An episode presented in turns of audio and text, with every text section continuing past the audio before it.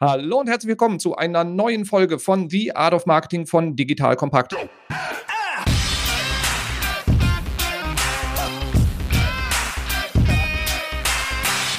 Mein Name ist Robin Heinze, ich bin Mitgründer und Geschäftsführer der Online-Marketing-Agentur Morefire. Wenn du wissen möchtest, wie du dafür sorgst, dass du ein starkes Online-Marketing-Team hast, selbst im Online-Marketing permanent fit bleibst und auch dein Team komplett fit bleibt und ähm, wenn du wissen möchtest, welche Fähigkeiten du so in, als Online-Marketer in Zukunft auch brauchen wirst, dann war es eine sehr gute Entscheidung, hier reinzuhören. Denn heute ist einer der bekanntesten Online-Marketing-Experten Deutschlands zu Gast bei mir am Mikrofon und mit ihm werde ich genau darüber sprechen, nämlich mit dem Buchautor, Speaker, Konferenzveranstalter und vieles mehr, Felix Beilhardt. Felix, schön, dass du da bist. Stell dich doch mal kurz vor. Hi Robin, danke für die Einladung. Ja, mein Name ist Felix Beilharz. Ich bin einer der Speaker, Konferenzveranstalter, Buchautoren, wie hast du gerade gesagt? Du hast ja schon ganz zusammengefasst, mein, mein Job. Ich mache genau das, was du gesagt hast. Also ich mache ähm, seit 18 Jahren Online-Marketing. Anfangs als selber als Unternehmer mit Online-Shops und Webseiten und jetzt dann später irgendwann auch als Berater seit so ungefähr, weiß gar nicht, nach 14 Jahren. Und dieses Jahr ist 10 Jahre selbstständig, mache viele, viele Seminare bei Kunden, Inhouse-Workshops, ein bisschen Beratungsleistungen, viele Vorträge, Lehraufträge an Hochschulen, Bücher geschrieben, schreibe gerade das neunte Buch jetzt, ja, und auch Konferenzen digital und offline veranstaltet, etc. etc. Sehr schön, sehr spannend. Also ich verfolge das auch schon sehr lange, was du da tust. Und eines deiner Bücher ist, glaube ich, auch so das Standardwerk, was du mit ganz vielen zusammengeschrieben hast, wo es um diesen Online-Marketing-Manager auch geht. Das heißt also da auch so dieses breite Spektrum, was es mittlerweile im Online-Marketing gibt und wo wir als Marketer irgendwie mit konfrontiert werden. Genau, da muss ich kurz reinkrätschen, weil Werbeblock, das ist, hast du völlig recht. Ne? Das Buch ist jetzt erschienen in der zweiten Auflage, heißt Online-Marketing Marketing Manager und das habe ich rausgegeben und Mitautoren sind jede Menge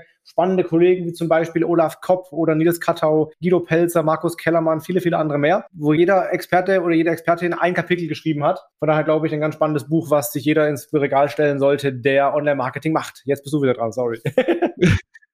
ja, passender Werbeblock zur Überleitung, nämlich genau. du hast gerade schon eine ganze Reihe an Experten genannt, auch an Themen, die diese Leute dann behandeln. Und als du angefangen hast mit Online-Marketing und auch als ich damit angefangen habe, da konnte man irgendwie alles können. Da war es nämlich noch gar nicht so komplex. Das hat sich jetzt mittlerweile sehr stark geändert. Wie schätzt du das ein? Wie geht das weiter? Ja, du hast recht. Ich habe angefangen vor 18 Jahren. Da gab es einen Bruchteil der Möglichkeiten, die wir heute haben. Und da war es auch noch möglich, so in jedem Bereich alles zu wissen oder zumindest ne, vieles zu wissen, was man so wissen musste. Das ist dann immer schwieriger geworden. Meine Überlegung, mein Weg war der, dass ich mich dann erstmal auf das Thema SEO spezialisiert habe und wirklich nur SEO gemacht habe eine Weile. Dann das Thema Social Media mehr fokussiert habe und die beiden Themen parallel gespielt habe. Und dann breiter geworden bin aus Online-Marketing insgesamt und mittlerweile auch sehe, dass ich weiß, was ich nicht weiß. Ja, das heißt, ich habe so zwei, eben diese beiden Schwerpunktthemen, SEO und Social, wo ich relativ tief drin bin. Wobei auch dann, du kannst ja im Bereich Social dich auf den Bereich Ads spezialisieren und dann da auf den Bereich Facebook Ads und dann da auf den Bereich, keine Ahnung, äh, Video Ads oder so und das als tagesfüllendes Programm quasi machen. Das heißt, du musst einfach wissen, was du nicht weißt und du kannst nicht in jedem Bereich der Experte sein. Ich versuche mittlerweile breit zu sein, mit wenigen Spezialisierungen, aber halt Überblick zu behalten, aber immer zu wissen, wo sind meine Grenzen, wo muss ich andere Experten heranziehen,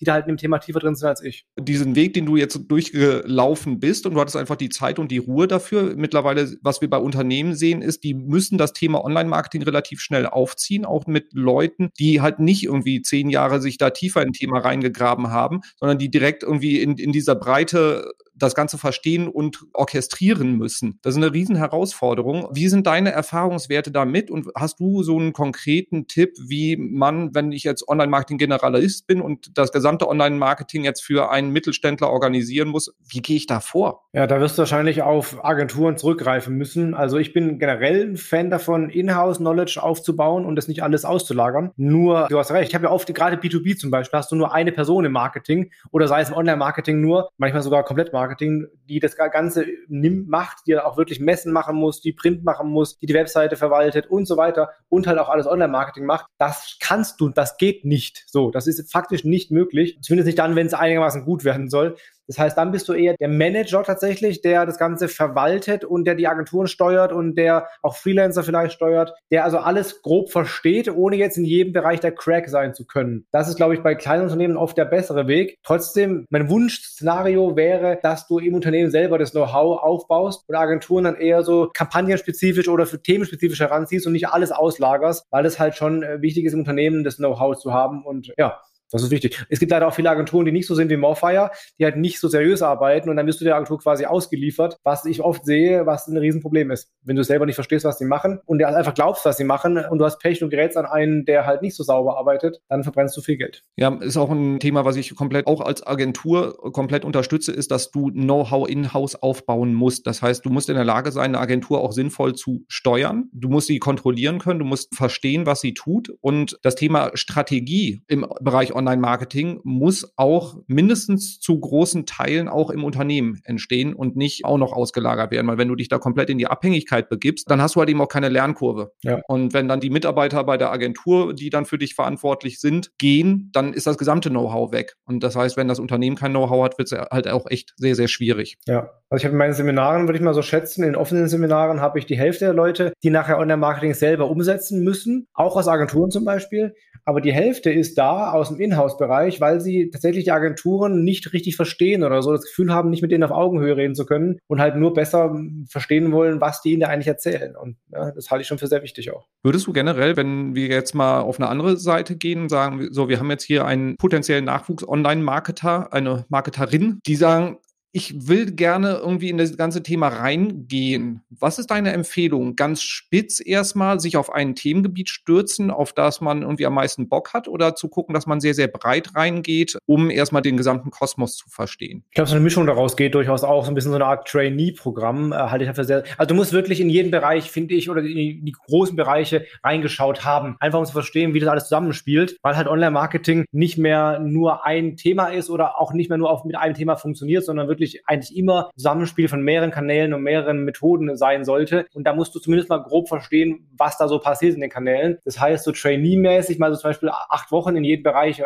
dich da rein vertiefen. Das kann gut funktionieren. Oft ist so, dass sich äh, dann die Leute auch so ein Lieblingsthema äh, aussuchen und dann da tiefer reingehen, den Rest quasi mitmachen, aber halt sich auf ein Thema fokussieren. Auf jeden Fall sinnvoll. Aber trotzdem alles mal gemacht zu haben und mal alles mal von nahem gesehen zu haben, das glaube ich ist schon sehr, sehr sinnvoll. Ja, ja ist auch so unsere Erfahrung. Ich meine, wir machen auch seit vielen, vielen Jahren Trainee-Programme Programme gucken, dass zum Beispiel wenn ein SEO-Trainee, dass der auch versteht, wie funktioniert Web Analytics, wie funktioniert SEA, wie funktioniert Social Media, was macht guten Content aus, weil nur so kannst du dann auch wirklich nachhaltig dann auch diesen einzelnen Kanal dann auch optimieren, wenn du weißt, wie die Wechselwirkungen mit anderen Kanälen sind. Ja, genau. Es gibt ja auch oft so oft einfach Synergieeffekte, die du einfach nicht siehst, weil das, weil du einfach nicht, du weißt es halt nicht, wenn du es nie gemacht hast. Und du kannst halt so toll auf Ideen kommen, also aus anderen Kanälen heraus oder aus anderen Methoden heraus für deinen eigenen Kanal. Wenn du das aber nie gemacht hast, dann bleibt das liegen liegen. Das wäre schade. Nur ein Beispiel nur. Das ist ein bisschen auch so dieses Silo-Thema. Es gab zum Beispiel mal eine sehr coole Kampagne von einem großen deutschen Hersteller von äh, Küchenutensilien und die haben einen Kochtopf auf Reisen geschickt. Ja, also mit so einem Blogger, eine Social Media Blogger Aktion. Das heißt, der Kochtopf geht äh, auf Reise von Blogger zu Blogger. Jeder von den Bloggern kocht damit ein Gericht und schickt es weiter an den Next Blogger. Dann ging es dann durch alle 16 Bundesländer. Also eine sehr, sehr coole Aktion, die auch eben viele Backlinks eingebracht hat. Ne? Gerade von den Blogs, aber auch sonst darüber hinaus, von Branchenmagazinen und so weiter. Sehr cool. Von daher da hat das PR-Social-Team gute Arbeit geleistet. Die haben aber keine Ahnung von SEO, beziehungsweise nicht mit dem SEO-Team geredet, keine Ahnung. Auf jeden Fall haben sie halt, als die Aktion durch war, die Domain einfach abgeschaltet, wo das Ganze lief. Also alle Links laufen jetzt ins Leere. Das ist ein typisches Beispiel, ne, weil sie halt nicht mit SEO mitdenken oder SEO nicht einbezogen hatten. Und da gibt es viele Beispiele, wo das genauso lief halt. Hätten sie SEO verstanden, wüssten sie, dass das nicht so eine gute Idee gewesen wäre. Ja, und du musst ja nicht totaler SEO-Profi sein und verstehen, wie man irgendwie eine komplette Webseitenarchitektur dann suchmaschinenoptimiert aufzieht, um solche Sachen zu berücksichtigen und einfach so die dieses verzahnte Denken zu haben und sofort zu wissen, okay, da gibt es gewisse Wechselwirkungen, da sollte ich vielleicht mal noch mal jemanden fragen, der tiefer drin ist, alleine auch dieses Verständnis zu haben.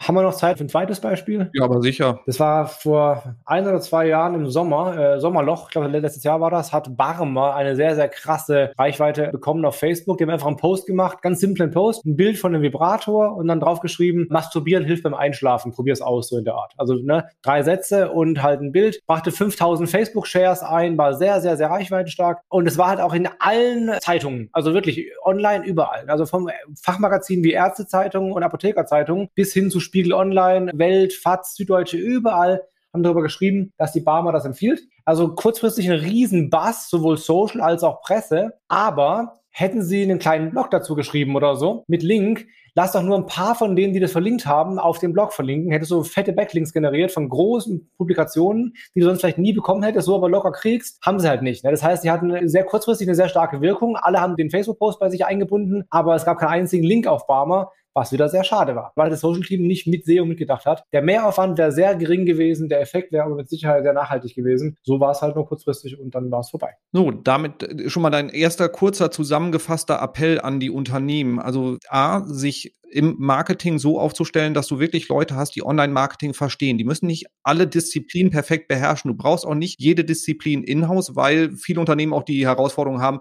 dass sie ein SEO gar nicht Vollzeit auslasten könnten oder ein SEA oder ein Social Media Manager. Das heißt, aber du musst aber jemanden haben, der das Ganze koordinieren und orchestrieren kann, auf Augenhöhe mit Dienstleistern, Freelancern, Agenturen sprechen kann und halt eben auch dann die, diese Wechselwirkung bespielen kann. Und das ist so die erste Herausforderung. Und dann brauchst du natürlich in jedem einzelnen Segment auch dann Spezialisten, die das wirklich auf sehr, sehr gutem Niveau umsetzen, ob Inhouse oder Agentur, hängt in erster Linie auch von der Unternehmensgröße und der strategischen Ausrichtung so ein bisschen ab. Ja, absolut. Ja.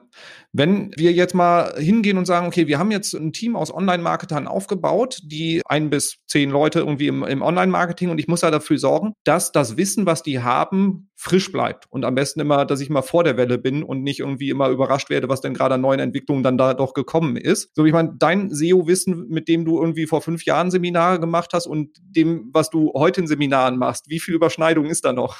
Ja, Hälfte vielleicht, keine Ahnung. Also so ein paar Grundlagen sind ja immer gleich, die ändern sich auch nicht groß in Feinheiten, aber vieles ist natürlich völlig neu, klar. Und ich, äh, das ist auch das Spannende. Ich habe Kollegen, die sind zum Beispiel Trainer im Bereich Teambuilding, mehr Führung und sowas halt. Die machen echt seit zehn Jahren mit denselben Slides ihre Seminare oder so. Ich ändere meine Slides, also ein bisschen zumindest in jedem Seminar, immer. Ich habe noch nie zwei Seminare mit denselben Slides gehalten, weil sich halt dauernd irgendwas ändert. Also nicht viel vielleicht, aber so ein bisschen was ist immer. Und nach, nach zwei Jahren ist dann doch recht viel Neues dazugekommen oder Sachen weggefallen. Und manchmal merke ich sogar, erst im Seminar, dass sich was geändert hat. Also irgendwie, ich gehe in so ein Tool rein, ach nee, Tool gibt's nicht mehr oder so. War vorgestern aber noch da. Also, ne? Es kommt dauernd vor, ständig. Tja, passiert.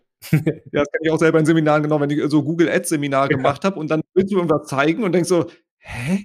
Okay, ja, Google spielt gerade wieder in der Oberfläche, na toll. Und das wirkt im Seminar so, ja, klar, der Vorführeffekt. Genau, und ja. nee, äh, kann ich bestätigen, falls ihr beim Felix im Seminar seid und er stolpert über sowas, nee, da kann dann tatsächlich nichts für. Passiert fast jedes Mal. Ne? Das ist, äh, ich kenne auch von vielen Kollegen, das ist einfach so, ne? dass du einfach, ja, wenn ich jetzt irgendwie 50 Tools oder so auf dem Schirm habe und es ändert sich irgendwie jede Woche nur eins, dann ist nach einem Jahr quasi, ja, sind alle Tools einmal geändert worden, irgendwie eine Funktion weggefallen, Neues dazugekommen. Also das ist echt sehr, sehr dynamisches Umfeld. So, wie, wie sorge ich denn dann dafür, dass mein Team fit fit bleibt, beziehungsweise wie sorge ich dafür, dass ich selber fit bleibe? Was sind so deine Empfehlungen dafür? Das fängt an mit einer grundsätzlichen Begeisterung für das Thema. Da bin ich jetzt ein bisschen eingeschränkt im Denken, weil ich nie, ich habe nie andere Sachen gemacht. Ich habe mein Leben lang Online-Marketing gemacht. Ich weiß nicht, wie andere Branchen so von innen heraus ticken, aber ich habe in meiner Branche zumindest gemerkt, das kannst du nur dauerhaft gut machen, wenn du echt dafür brennst, weil du dich halt sehr tief da darauf einstellen musst. Aber jemand, der Buchhaltung macht, der muss nicht so sehr für das Thema leben, wie jemand, der Online-Marketing macht, weil halt sich jetzt nicht so extrem viel ändert.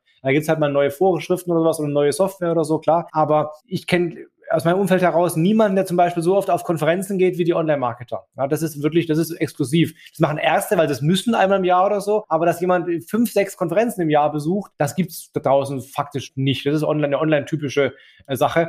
Und das machst du auch nur gerne, wenn du halt das Thema einfach geil findest und dich da, da, dafür echt begeisterst. Deswegen glaube ich auch im Bereich Recruiting und so ist mir ist immer wichtiger, wenn ich sehe, jemand brennt dafür, hat aber noch nicht die nötigen Skills, die kann man alle entwickeln, aber diese Leidenschaft für das Thema und den Bock da drauf und so, den kannst du halt nicht entwickeln. Den hast du oder hast du nicht, wenn du einfach das Thema einfach gerne machst. Und das glaube ich, das ist sehr, sehr wichtig, da erstmal jemanden zu haben im Unternehmen, der auch nach Feierabend sich einliest in Themen, der Sachen ausprobiert, der einfach darauf wirklich Bock hat und auch mal irgendwie auf eine Konferenz mal irgendwie acht Stunden Auto fahren muss nach Salzburg oder so, um da halt zwei Tage zu verbringen, die vielleicht von seiner Freizeit abgeben würden. Ich habe früher, als ich noch angestellt war, ich habe in einer Agentur gearbeitet eine Weile, wo halt dieses Denken damals noch nicht so ausgeprägt war. Ich habe halt immer Urlaub genommen für alle Konferenzen und für mich war das okay, weil ich halt das Thema so toll finde, dass ich mich da weiter aufschlauen will. Ja, da drauf aufbauend empfehle Empfehlung in Vorstellungsgesprächen, wenn ihr Leute da sitzen habt, die irgendwie eigene Projekte gemacht haben, die irgendwie ihren Blog nebenbei betreiben und sowas, das ist ein super Indikator dafür, dass die tief in das Thema rein wollen oder schon tief drin sind und auch so dieses ganz doofe, diese Extrameile gehen, einfach weil sie sagen so, ich will das jetzt verstehen und das war bei uns Webanalysten, die gesagt haben, ja, ich habe das jetzt hier mal kurz auf meiner eigenen Webseite ausprobiert, hat funktioniert, das können wir so beim Kunden auch anwenden. Also solche Indikatoren auf jeden Fall sehr, sehr ernst nehmen. Ja, absolut. Auch so, so Fragen wie zum Beispiel, welche Bücher hast du in dem Bereich schon gelesen? Es müssen jetzt keine zehn Bücher sein oder so, aber wenn der aber gar kein Buch oder gar keinen Autor nennen kann im Online-Marketing, aber in dem Bereich arbeiten will und quasi erst mit, mit Arbeitsvertrag Unterschrift anfängt,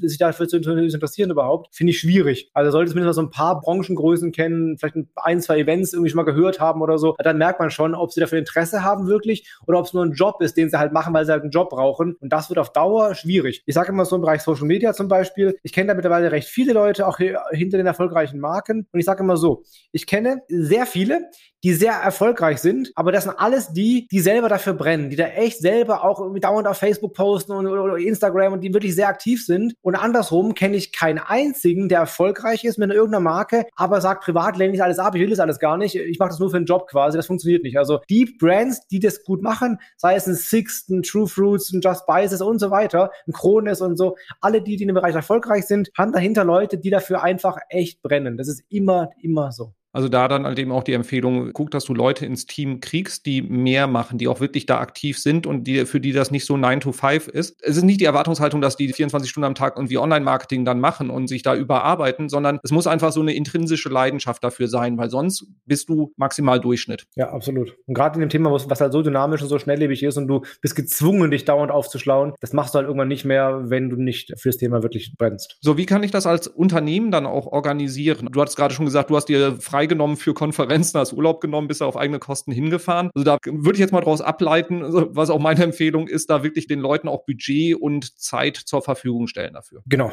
Das zum Beispiel, ne, genau. Also ich glaube, dass es immer eine gute Idee ist, wenn man die Mitarbeiter so im Jahr auf ein, zwei Konferenzen gehen lässt. Das bringt zum einen Motivation, aber auch zum anderen halt einen klaren, echten Mehrwert eben auf Know-how-Basis, auch auf Networking-Basis und so. viele, viele Geschäfte gesehen, die eben auf Konferenzen angebahnt wurden und so. Das ist also auf jeden Fall immer, immer sinnvoll. Ich glaube, wenn du da ähm, den Mitarbeitern die Möglichkeit einräumst, ist es auf jeden Fall keine schlechte Idee. Die Online-Pure-Player machen das ja so. Ne? Die sind ja immer unterwegs, die Agenturen ja auch. Der klassische Mittelstand halt ist dann noch sehr zurückhaltend, weil man es halt vielleicht aus dem selber, man, man kann eher so, man geht auf eine Messe mal irgendwie, aber so eine Konferenz irgendwie, da gibt's ja kein Geschäft direkt irgendwie und deswegen macht man das eher nicht. Aber das wäre auf jeden Fall ein guter Schritt, den Mitarbeiter den Budget und Freiraum einzuräumen, sich weiterzubilden auf Konferenzen zum Beispiel. Ich meine, der, der Konferenzmarkt ist total explodiert in den letzten Jahren. Dann ist er jetzt letztes Jahr im Jahr 2020 komplett implodiert, äh, beziehungsweise dann virtualisiert. Und die Herausforderung, glaube ich, für Unternehmen ist, rauszufinden, was sind eigentlich die Konferenzen, wo ich die Leute hinschicke, weil es gibt genug Veranstaltungen, wo im Prinzip dann nur ein Toolpitch den nächsten jagt Markt und wo eigentlich kaum Know-how-Vermittlung stattfindet. Und dann gibt es halt eben Veranstaltungen, wo unfassbare Tiefe und Breite geliefert wird. Wie finde ich die richtige Veranstaltung eigentlich für mich? Ja, ist gar nicht so einfach, das stimmt natürlich. Es ist so, für mich, ich habe ja dieses Bubble-Problem, ne, dass ich so die Bubble Online-Marketing, die wir jetzt hier verstehen, sehe, Unternehmen, die im Online-Marketing irgendwie erfolgreich sind oder werden wollen und die Bubble online reich werden, so die halt dir verkaufen, wenn du dein eigenes Business quasi aufziehst, mit irgendwas Hauptsache Geld verdienen am Ende. Und beide Bubbles haben halt ihre Konferenzen, aber die sind von außen oft schwer zu unterscheiden. Wenn du mal da bist, siehst du das. Ne? Also wenn zum Beispiel auf einer Bühne, wenn es vor allem um Storytelling geht und der, der Speaker erstmal seine eigene Lebensgeschichte irgendwie erzählt, wie er vom Zero zum Hero wurde halt, dann weiß ich schon, okay, ne, das gibt's halt auf einer OMX nicht oder auf einer SEO-Com nicht oder auf einer SEO-Day nicht oder so. Aber das weißt du halt erst, wenn du halt da bist. Ne? Also Pitch-Verbot zum Beispiel. Ich bin zum Beispiel im, im Fachberat der OMX und da ist halt unter anderem auch eben Pitch-Verbot. Wer pitcht, wird nie wieder eingeladen. Du wirst dann nicht mehr sprechen, wenn du auf der Bühne Pitch hältst. Geht nicht. Ne? Und das ist bei allen Konferenzen, OMKB und so weiter, OMT, überall so. Weißt du auch erst, wenn du erst da bist. Erstens kannst du aber sagen, du musst ja nicht auf alle Konferenzen gehen, weil sich die Speaker und die Vorträge auch doppeln. Also, ja, wenn jetzt ich zum Beispiel spreche im Jahr locker auf fünf Konferenzen oder mehr manchmal, ich mache nicht für jedes Mal einen neuen Vortrag irgendwie. Ich kann mir nicht im Jahr sieben Vorträge ausdenken. Das heißt, ich halte vielleicht zwei oder so und dann die auch mehrfach. Und das geht ja auch allen so. Das heißt, du wirst sehen, da gibt es Doppelungen, Überschneidungen. Also du musst nicht überall rumtouren, aber eben so ein oder zwei sind sinnvoll. Ich sag mal so, was in der Website-Boosting empfohlen wird, ist meistens eine gute Konferenz. So kann man das, glaube ich, pauschal sagen. Das sind so überwiegend kriegen die Konferenzen, die da besprochen werden, die auf jeden Fall in der Branche akzeptiert sind und etabliert sind, wo halt nicht nur gepitcht wird und nur ein Toolvorstellung und so weiter kommt, wo man sie auch nicht einkaufen kann. Auch das weißt du von außen halt nicht. Du weißt halt nicht, hat derjenige bezahlt, um da reden zu dürfen oder kriegt er Geld dafür oder nicht? Macht er das selber aus eigenem Antrieb heraus? Also weißt du alles nicht. Ich glaube, also ich könnte es halt Sachen nennen, die ich gut finde, aber ähm, die kennst du natürlich auch alle, aber wie man das wirklich so konkret von außen äh, betrachtet. Guck auf die Player, die da unterwegs sind. Guck auf die Leistungsversprechen, die dahinter stehen. Also wird dir erklärt, wie du 7.534 Euro am Tag verdienst oder klingt das ein bisschen seriöser sozusagen? Ja? Sind da große Brands unterwegs auch, die Einblicke geben und so? Und dann kannst du auch gerne mal beim Veranstalter nachfragen, hey, bezahlt ihr eure Speaker? Oder hey, müssen die bezahlen dafür? Oder hey, ähm, wie ist es mit Pitchen und so? Also sowas kann man durchaus nachfragen und bringt da, glaube ich, ein paar ganz gute Hinweise. Allein schon, was auch so, so Videos angeht. Wenn ich so ein Video sehen würde von einer Konferenz, wo sie alle erstmal irgendwie 30 Sekunden lang äh, rhythmisch klatschen zu I got the power oder so, was es ja durchaus gibt. Das wird halt hinterher keine Konferenz, wo du wahnsinnig viel lernst, sondern wo du am Ende halt Produkte kaufen sollst. Da würde ich zum Beispiel nicht hingehen wollen. Ja, du hast gerade auch jetzt die Website-Boosting genannt. Für alle, die sie nicht kennen, so im Bereich Online-Marketing schon die Fachzeitschrift von Mario Fischer rausgegeben. Auch die wahnsinnige Breite an Themen, also alle relevanten Themen werden da regelmäßig behandelt. Dann aber auch mit einer äh, sehr, sehr großen Tiefe. Das heißt, auch wenn du Online-Marketing-Generalist und Entscheider bist, hast du einen sehr, sehr guten, schnellen Überblick darüber, welche Themen gerade wirklich aktuell sind und die nächsten Monate kommen werden und kannst das gleichzeitig auch für die operative Ebene nutzen, weil das auch zum Teil ganz, ganz viel How-to-Sachen drin sind, also wo wirklich praxisnah erklärt wird, wie du Dinge umsetzt. Also so kleinste Einstellungen irgendwie im Google Tag Manager oder sowas werden mit Screenshots dokumentiert und für beide gut geeignet. Für den einen, um es wirklich quer zu lesen, zu gucken, welche Themen sind relevant und für den anderen halt eben, um tiefer reinzugehen. Und ja, was, was Datenkonferenzen empfohlen wird oder besprochen wird, ist definitiv relevant. So Speaker-Auswahl, also auch gerade genannt, wenn da relevante Unternehmen auf der Bühne sind, ist das schon mal ein sehr, sehr guter Indikator. Und wovon man sich nicht abschrecken lassen sollte, wenn nur Agenturen oder vornehmlich Agenturen auf Konferenzen sprechen, das muss kein Merkmal sein, dass es dann irgendwie nur gepitcht wird, weil die meisten guten Konferenzen stellen Agenturen auf die Bühne, weil die sind so wie wir auch deutlich auskunftsfreudiger, weil für die ist das halt ein Teil des Content-Marketings, aber sie pitchen nicht, sondern erzählen halt aus der Praxis. Wenn du eine gute Mischung aus Agenturen und Unternehmen da hast, dann ist das oft sogar ein sehr, sehr guter Indikator aus meiner Erfahrung. Ja, finde ich auch. Also nochmal Website-Boosting auf jeden Fall Leseempfehlung. Auch das ist was, wo zum Beispiel, wo ich Geld bekomme für eine Empfehlung, das mache ich einfach aus dem Herzen heraus, noch wo die Autoren Geld bekommen fürs Schreiben. Das sind keine Redakteure, keine Journalisten, das sind alles Leute aus der Branche, die ihre Erfahrungen weitergeben. Also das ist halt wirklich, ich finde, jedes Unternehmen, das die Online-Marketing gut machen wollen, müssen das Ding abonnieren und halt zumindest mal durchblättern und gucken, was da für sie dabei ist. Halte ich für sehr, sehr sinnvoll. Ja, und die Konferenzen, genau, genau wie du gesagt hast, das halte ich auch für sinnvoll. Agenturen sind kein Negativmerkmal, im Gegenteil. Hier kann man auf ganz andere Erfahrungen, die sie einbringen können. Ich bin auch zum Beispiel bei einem Online-Format auch viel großzügiger, was Pitch angeht, weil wenn zum Beispiel meine Konferenz jetzt, die war kostenlos, da kann ich nicht den Speakern verbieten, dass sie mal eine Minute irgendwie erzählen, was sie so anbieten oder so. Das ist auch vollkommen okay. Die Frage ist immer ein bisschen so die Relation dahinter. Ne? Ist der Vortrag eigentlich als Pitch konzipiert oder erzählen die innerhalb von 30 Minuten kurz eine Minute, was sie anbieten? Das ist was sind zwei völlig verschiedene Paar Stiefel. Das weiß du von außen auch nicht. Diese Vorträge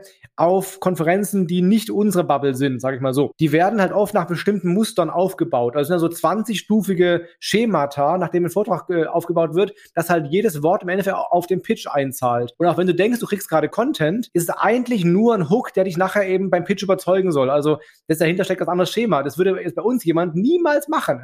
Du baust den Vortrag so, dass du halt nachher irgendwie Applaus kriegst und alle was Geiles gelernt haben und du halt der Hero bist quasi. Aber du baust es nicht auf, damit nachher alle nach hinten rennen und deine Kurse kaufen. So, das ist, ne, und das ist ein anderes Prinzip einfach. Ja, solche Veranstaltungen auch ganz klare Empfehlung, tun nichts zu meiden, wenn es dir wirklich darum geht, nicht irgendwie mehr Geld auszugeben, sondern äh, wenn du wirklich Wissensaufbau machen willst und auch ja einfach tiefer in einzelne Themen reintauchen willst. Und da gibt es echt eine ganze Reihe an, an guten Veranstaltungen. Du hast schon welche genannt wie OMT, OMX, haben alle so lustige Abkürzungen. OMKB, ja, OMK. genau, Die SMX in München, äh, was in so Bereich Search so meine Lieblingsveranstaltung auch ist, das Adscamp von den Social Nerds. Genau, Adscamp.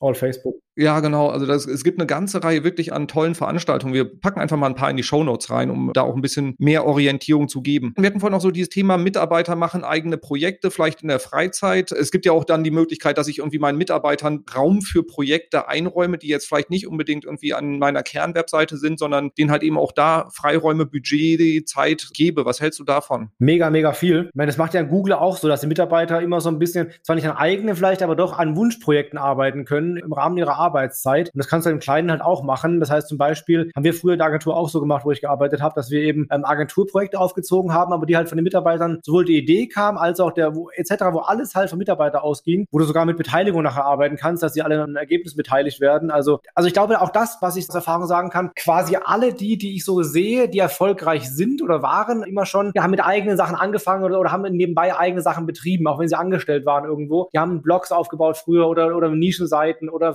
Facebook-Projekte oder irgendwas halt. Die haben alle eigene Hobbysachen nebenbei gehabt, um einfach testen zu können und so. Und das im Rahmen der Arbeitszeit als Weiterbildungsmöglichkeit zu etablieren, halte ich für sehr, sehr sinnvoll. Ja, ja total gut. Ich meine, es gibt ja bei uns in der Branche dann sowas wie SEO-Trainee als Webseite, was halt eben dann von ausgebildeten SEO-Trainees dann quasi geführt wird. Ja. Wie eine Schülerzeitung fast. Ja, mega gutes Projekt. Leider jetzt nur noch einmal im Monat. Ja, bisher immer so jede Woche, haben sie gerade eingestellt. Sehr schade. Aber die Idee ist halt super. Ne? Dann zwingst du quasi die SEOs noch mal ein bisschen Wissen aufzusammeln und zu strukturieren. Und da haben wir auch die, hat, die, hat die Branche was von. Du baust den Asset auf, was Anlaufstelle ist und die kriegen halt äh, Know-how. Also alle Beteiligten eine coole Situation. Hast du noch weitere Ideen, wie Unternehmen, klassische Mittelständler bei sich so im Online-Marketing, sagen wir, den Know-how-Aufbau, Know-how-Transfer noch besser forcieren können? Also was immer auch ein, ein bisschen so abhängig von der Teamgröße. Sagen wir, du hast ein Team aus sieben Leuten, keine Ahnung. Immer kriegt einer eine Aufgabe pro Woche zum Beispiel oder pro Monat zum Beispiel, ein Thema, wo er sich einarbeitet und nachher dann eben präsentiert vor den anderen. Das heißt immer so Schwerpunktthemen. Du hast jetzt irgendwie zwei Wochen Zeit, keine Ahnung, dich ins Thema iOS-Update und Facebook-Ads ne, einzuarbeiten und nachher zu präsentieren, was heißt es genau für uns, was ändert sich und so weiter. Also regelmäßige Projektarbeiten, sage ich mal, die halt neben der Arbeitszeit ablaufen und dann an, also ein kleiner Jour fix am Ende, wo dann alle anderen diese Learnings bekommen. Das habe ich auch schon oft in Agenturen oder in, in kleinen Unternehmen gesehen. Das geht halt nicht bei einem Drei-Mann-Betrieb, dann wird es schwierig, aber wenn du ein paar Leute mehr hast, ist sowas ein sehr, sehr gutes Format, um Wissen im Unternehmen aufzubauen und zu verankern. Da hast du Spezialwissen und alle haben trotzdem noch ein bisschen so die Kernfakten auch auf dem Schirm. Ja, das bei uns äh, gibt es halt eben intern jede Woche die Know-how-Sessions. Das immer eine Stunde haben wir SEO-Know-hows. Da kommen die ganzen SEOs zusammen, da setzen sich aber auch andere Leute rein. Um, da wird halt eben so der neue heiße Scheiß diskutiert oder es werden spezielle Kundenprojekte durchgesprochen. Und wir machen dann auch einmal im Monat ein übergreifendes Know-how, wo alle reinkommen, wo wir zum Beispiel über Online-Marketing strategische Sachen sprechen oder halt eben aus jedem Bereich dann die Updates gegeben werden. Und dadurch schaffen wir halt eben auch die Vernetzung gut. Wir sind jetzt 85 Leute, wovon der Großteil im Online-Marketing auch tätig ist. Wenn man kleiner ist, so wie du es dann auch geschildert hast, zum Beispiel mit irgendwie drei bis sieben Leuten, ist auch so eine Empfehlung, such dir ähnliche Unternehmen, die vielleicht auch ähnlich aufgestellt sind und tausch dich mit denen aus. Genau. Also gerade auch da so eine Kooperation, das ist eine wunderbare Idee. Das klappt auf jeden Fall gut. Und letztendlich gibt es das Format von Barcamps oder Stammtischen, die es auch in jeder Stadt gibt oder auch mittlerweile online eben gibt, wo du halt auch mit Gleichgesinnten äh, dich austauschen kannst, wo du Fragen,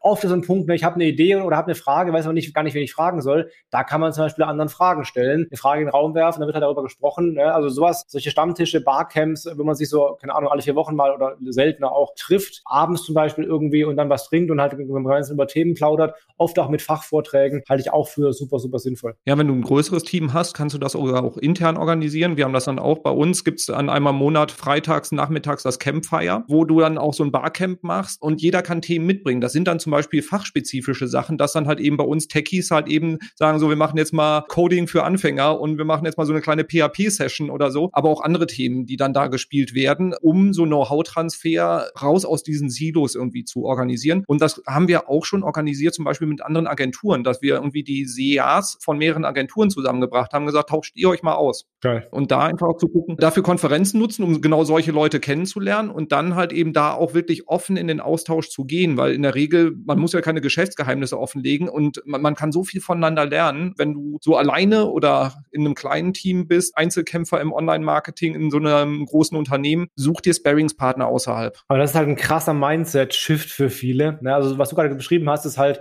erfordert halt ein sehr, sehr hohes Maß an Reife, sage ich mal, und an Selbstsicherheit, dass du eben offen bist für so eine Kollaboration mit dem Konkurrenten, mit dem Herr des Wettbewerbers, die zu treffen und, und gemeinsam Ideen auszutauschen oder gemeinsam Sachen zu lernen, was ja nachher beiden zugutekommt. Das ist ja das Witzige dabei. Da hat ja nicht einer weniger, einer mehr, sondern beide haben nachher ja mehr Wissen als vorher. Von daher ist es ja eigentlich eine großartige Situation, die, glaube ich, auch unserer Zeit, in der wir leben, einfach sehr, sehr gut gerecht wird. Aber ich glaube, dass leider sehr viele noch nicht so weit sind. Selbst was ich immer noch erlebe, ist, was ja die Vorstufe davon ist, dass Unternehmen im Marketing nicht bereit sind, Content rauszugeben, weil sie ihr Wissen nicht verraten wollen. Hatte ich erst diese Woche wieder ein Beispiel, wo ich dann beim Unternehmen war und ich wirklich über überzeugen musste, dass die Idee, dass einfach mal Wissen gratis rauszugeben in Form von Video oder Artikeln oder sowas, dass es eine gute Idee sei, weil es in der Branche halt nicht passiert. In der Branche sind alle total irgendwie, wir horten unser Know-how und wer so denkt, wird sich erst recht nicht mit dem Konkurrenten treffen und gemeinsam irgendwie über, über, über Themen sprechen. Aber das wäre ein wichtiger, wichtiger Schritt. Und der auch zukünftig einfach, so ist die Wirtschaft, wir sind halt so vernetzt mittlerweile und so interdependent, dass das auch nur so funktioniert, dauerhaft. Ja, und, und wenn du die Möglichkeit hast, da halt eben irgendwie, äh, was wir ja auch gesehen haben, ist, dass Ländergesellschaften nicht miteinander sprechen. Also das heißt, dass das Marketing in Deutschland nicht verrät, was hier erfolgreich ist, äh, an die Kollegen aus Frankreich oder den Niederlanden, damit sie halt irgendwie auch ihr Know-how horten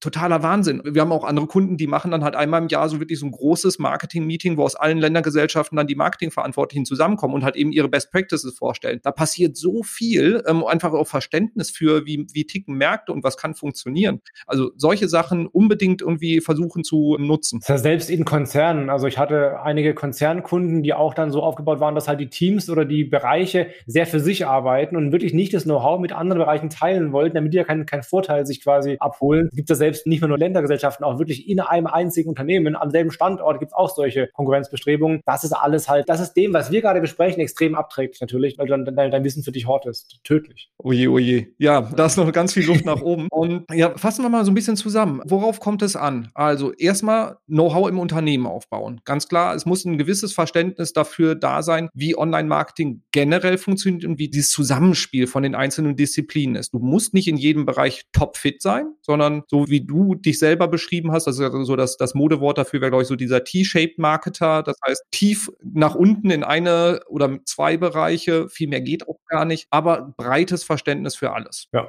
halte ich auch für sinnvoll. Worauf kommt es noch an, wenn ich topfittes Online-Marketing-Team habe? Was müssen wir noch berücksichtigen? Also wir haben gesagt, Austausch haben wir gesagt, ne? Austausch untereinander und Austausch mit anderen externen, also dann eine gewisse Offenheit zu haben, selber Informationen rauszugeben, um halt auch Informationen zu bekommen und Wissen zu haben, also eine Kollaborations-Mindset statt irgendwie so ein geschlossenes Denken. Das halte ich für sehr, sehr sinnvoll und wichtig. Freiraum zu schaffen, zu probieren einfach, zu spielen. Auch Sachen, die halt floppen. Ja? Du baust vielleicht irgendwie ein Projekt auf, keine Ahnung, Instagram-Seite auf und die floppt halt und es passiert halt nichts hinterher. Das ist dann so. Wenn es ein Testprojekt war, ist das super. Wenn es ein Kundenprojekt war, ist es scheiße. Ja? Also teste lieber intern eben Dinge durch ähm, und da Freiraum zu haben, dafür Sachen auszuprobieren, neue Sachen zu testen, auch die jetzt nicht direkt in den Business Case münden. Das kann ja wunderbar funktionieren, aber auch wenn es nicht in den Business Case nachher mündet, hast du halt Erfahrung gesammelt, du weißt auch vielleicht auch, was nicht funktioniert. Das musst du halt alles einpreisen letztendlich in deine, in deine Leistung, klar, aber das wäre schon wichtig. Ja. Wir machen es als Agentur an uns selber quasi, probieren wir die ganzen Sachen aus. Das heißt, so Marketing-Automation-Strecken, wie da so in, in Grenzbereiche reingehen kann und sowas, probieren wir alles halt eben bei uns selber aus, bevor wir halt eben Kunden sagen, wir machen das jetzt mal bei euch im CRM. Weil wenn das schief geht, kommt nicht so gut an. Ja, alles schon gesehen, auch bei Agenturen, die halt äh, ihre Testcases da die Kunden da dafür nutzen, halte ich für schwierig. Ich habe auch immer schon, immer, immer schon versucht, erst eigene Sachen aufzubauen und dann das Gelernte quasi an die Kunden äh, weiterzugeben. Alles andere halte ich für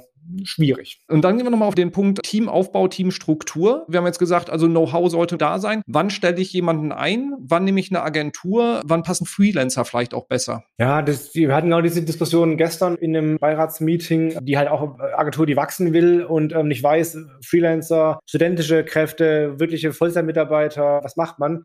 Das ist halt eine Frage ein bisschen der Ressourcen. Also generell bin ich ein Fan davon, so früh wie möglich Leute einzustellen, die wirklich für dich arbeiten, fest, weil du halt mehr Sicherheit hast, mehr Kontinuität drin hast, äh, mehr Kultur aufbaust, also hat schon seine Vorteile, ist halt immer ein Risiko und du musst eine gewisse Liquidität dafür haben oder zumindest Finanzmittel dafür haben. Pauschal weiß ich da gar nicht, was da so eine pauschale Vorgehensweise sein kann. Wie, wie ist es bei euch? Wie, wie entscheidet ihr denn das? Ja, ich meine, wir, wir, wir schauen ja aus, aus zwei Seiten da drauf. Zum einen freuen wir uns natürlich, wenn Agenturen genommen werden von Kunden, weil davon leben wir ja auch. Wir selber stellen auch Vorrat ein, weil wir einfach auch sagen, wir, wir müssen davon ausgehen, dass Mitarbeiter auch gehen. Wir haben eine sehr geringe Fluktuation, aber halt eben auch, wenn größere Kundenprojekte anstehen, wenn Kunden wachsen wollen, müssen wir liefern können. Und deswegen bilden wir auch schon sehr, sehr äh, frühzeitig auch immer neue Trainees aus, die wir dann selber heranzüchten, weil, ich sag mal, der Markt an wirklich fitten Online-Markt Marketing, der ist sehr, sehr klein. Was wir mit Kunden auch zusammen machen, ist Trainee-Programme für Kunden entwickeln, weil die Kunden sagen so, wir haben eigentlich keinen SEO-Spezialisten bei uns, wollen aber einen haben und würden gerne einen ausbilden, können es aber nicht selber. Sodass wir dann Mischung machen, dass der Trainee beim Kunden sitzt, aber von uns auch Know-how bekommt, sodass wir den Kunden helfen, da eigene Teams aufzubauen, weil wir auch einfach sagen, du musst Know-how entwickeln, aber du musst nicht jede Spezialität irgendwie selber können. Und wenn du keinen Mitarbeiter voll mit so einem Thema auslasten kannst, dann hol dir lieber lieber Spezialisten über Agenturen oder Freelancer dazu, wäre so meine Empfehlung, wenn es auch sehr, sehr komplex ist. Das Problem ist nämlich auch, dass Online-Marketer Herdentiere sind. Das heißt, wenn du der einzige SEO in einem Unternehmen bist und keinen Austausch mit anderen SEOs hast, dann fehlt dir was. Und da dann halt eben sicherzustellen, dass du, wenn du keine Leute Vollzeit selber auslasten kannst, dann hol dir lieber Generalisten, die dann die Spezialisten steuern. Der Best Case wäre natürlich, du hast im Unternehmen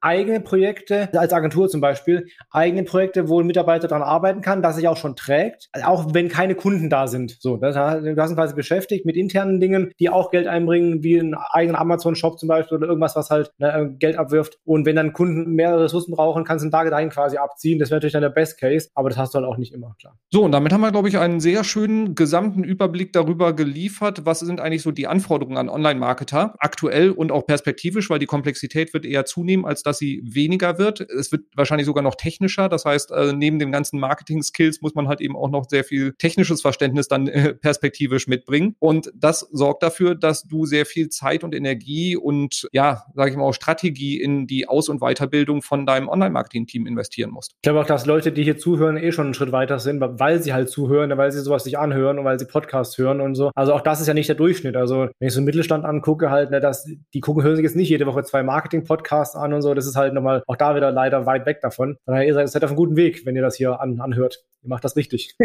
Sehr schön. Das ist auch ein wunderbares Schlusswort. Felix, wenn man mit dir in Kontakt treten will, wenn man mehr über deine Tätigkeiten erfahren möchte, wie erreicht man dich? Am besten googelt man meinen Namen, Felix Beilhaas, dann habe ich was davon und ihr, und ihr auch. Und dann findest du mich auf LinkedIn, Facebook, Instagram, E-Mail natürlich nach wie vor. Ist mir am liebsten, muss ich sagen. Also wenn ihr anschreiben wollt, gerne per E-Mail. Wenn ihr euch vernetzen wollt, gerne im Social Web, überall, egal wo ihr unterwegs seid. Wenn ihr euch in Kürze aufschlauen wollt, jede Woche, was es so Neues gab, guckt euch die 7x7x7 Online-Marketing-News an, auf zum Beispiel YouTube. Da mache ich jeden Sonntagabend immer in circa sieben Minuten die sieben wichtigsten Themen der letzten sieben Tage. Also da weißt du genau innerhalb von sieben Minuten, was in der Woche davor Neues im Online-Marketing gab. Also guckst dir an auf allen Kanälen oder eben auf YouTube. Wunderbar. Wir packen auch eine ganze Menge davon in die Show Notes. Sehr empfehlenswerte SEO und Social-Seminare beim Felix oder falls du für dein Unternehmen einen grandiosen Keynote-Speaker, der aufrüttelt zum Thema Online-Marketing, auch an den Felix denken. Und wenn ihr mal ein Seminar in Köln besuchen wollt, meine Seminare finden in Köln fast immer bei einer Agentur namens Morfire statt und sind großartig. Sowohl die Location als auch der Inhalt. Wunderbar, dann sehen wir uns doch mal alle vielleicht demnächst vor Ort, wenn diese Lockdown-Geschichte vorbei ist. Genau. Sehr schön. Dir, liebe Zuhörerinnen, lieber Zuhörer, vielen Dank für deine Aufmerksamkeit. Ich hoffe, da waren wertvolle Impulse drin, wie du dann auch dich oder dein Team zukünftig fitter machen kannst und hältst. Und ja, lass uns wissen, ob da Sachen bei waren, die du dann tatsächlich auch in die Umsetzung gebracht hast. Ich wünsche auf jeden Fall viel Erfolg dabei. Sage dir vielen Dank, lieber Felix, für all den Input. Sehr gerne. Vielen Dank dir für die Einladung. Und dann bis zum nächsten Mal. Tschüss. Bis bald.